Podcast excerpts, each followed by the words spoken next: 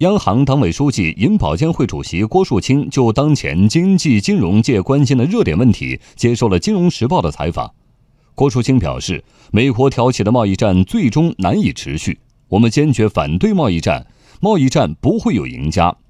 过去四十年快速发展的全球化，导致国际产业形态发生根本改变，世界经济前所未有的融为一体。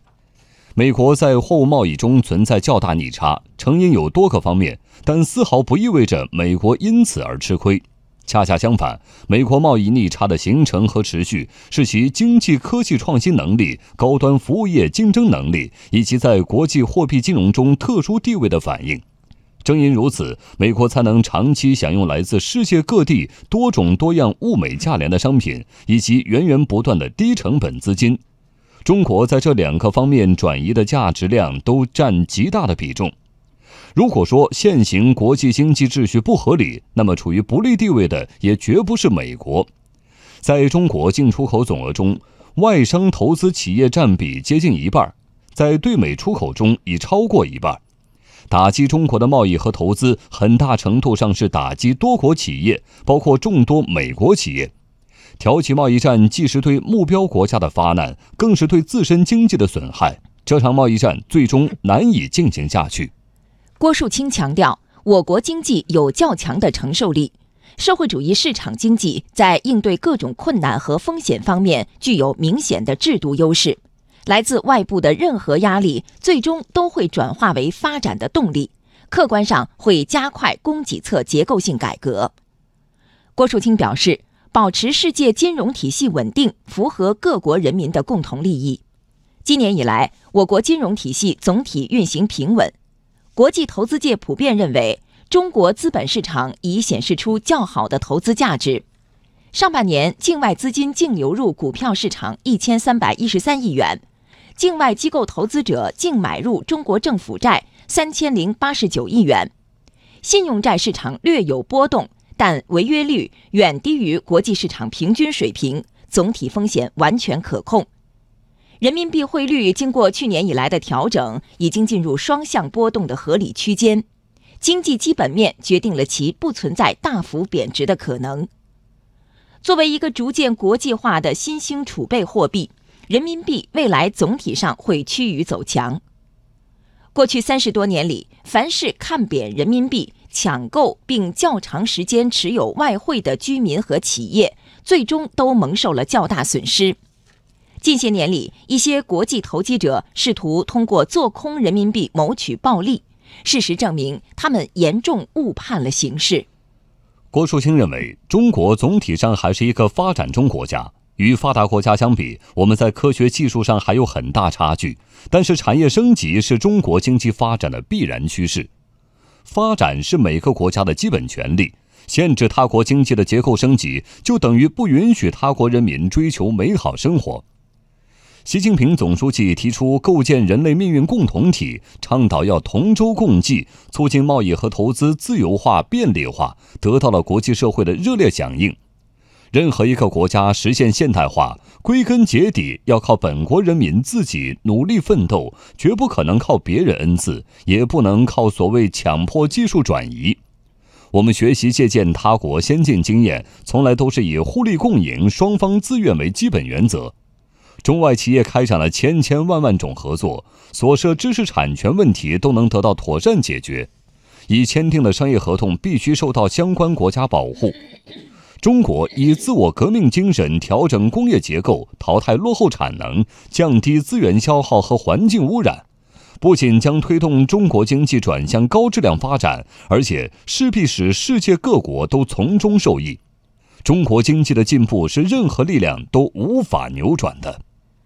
对于美国蓄意挑起贸易摩擦，最终结果会如何的问题，央行党委书记、银保监会主席郭树清说。美国挑起的贸易战最终难以持续。美国在货物贸易中存在较大逆差，并不意味着美国吃亏，而打击中国的贸易和投资，很大程度上是打击多国企业。中国社科院金融研究所银行研究室主任曾刚评论说：“美国贸易逆差其实是提升了美国居民的福利。”以邻为壑的贸易政策不利于美国经济持续发展。国际贸易理论告诉我们，所有的贸易的参与方实际上都是可以从这个过程当中获益的。贸易的顺差或者逆差呢，它只是一个表象而已。具体而言，你看起来好像美国是有逆差了，对吧？但实际上它用更少的钱使用了其他国家的资源和生产力，对吧？享用了中国。出口的非常低成本的这个产品，实际上提升了他本国居民的福利的。真正意义上要进行这种贸易的摩擦，让这个整个国际贸易逆转的话，将对所有的贸易参与国实际上都会造成损害。那表面上看好像是中国的出口少了，实际上从总体上来讲，美国国民的福利水平啊，实际上也是会受到极大的影响。应对中美贸易摩擦，郭树清指出，中国经济有较强的承受力。中国对外经贸并不完全取决于一个国家或一个地区。中国社科院金融政策研究中心主任何海峰认为，从长期看，贸易摩擦不会改变中国经济全球化、贸易自由化的趋势。农业、工业和这个服务业，尽管我们还是在这个发展中，但是我们的国民经济体系、我们的门类。我们的结构都是呃健全的，而且中国这个经济的这个增长更多是依赖于我们内部消费，进出口带来的这个贡献和影响已经大大的下降，而且与中国进行这个贸易和这个经济往来的这个国家有很大的这个区域，有欧洲、有非洲、呃有拉美等等等这样，而且中国也在不断的这个扩大。长期来看，贸易摩擦它不会改变中国经济全球化这样一个大的趋势。对于中美贸易摩擦是否会对国际金融体系造成负面影响的问题，中国社科院金融研究所银行研究室主任曾刚分析，贸易摩擦带来的风险在可控范围之内，中国金融体系有充分准备应对外部冲击。从长远看，贸易冲突呢，对国际金融体系的影响应该还是不至于是非常深远的。通过及时的防风险、这个去杠杆的这个政策的操作，国内存量金融风险有效的得到了遏制，市场的调整实际上已经到位啊。那么进一步的下行的空间实际上应该是不大的。再加上中国经济本身的潜在的动能而言，那么我们应对这个来自于贸易摩擦所造成的金融外部的冲击的这种能力啊。目前还是很充分的。对于美国打算限制中国高新技术产业发展的意图，郭树清说：“中国经济的进步是任何力量都无法扭转的。中国调整工业结构、淘汰落后产能等，不仅推动中国经济转向高质量发展，而且使世界各国都从中受益。”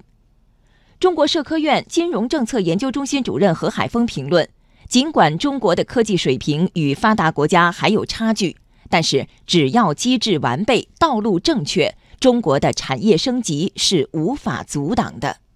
我们有完备的科研机构体系，有工程体系。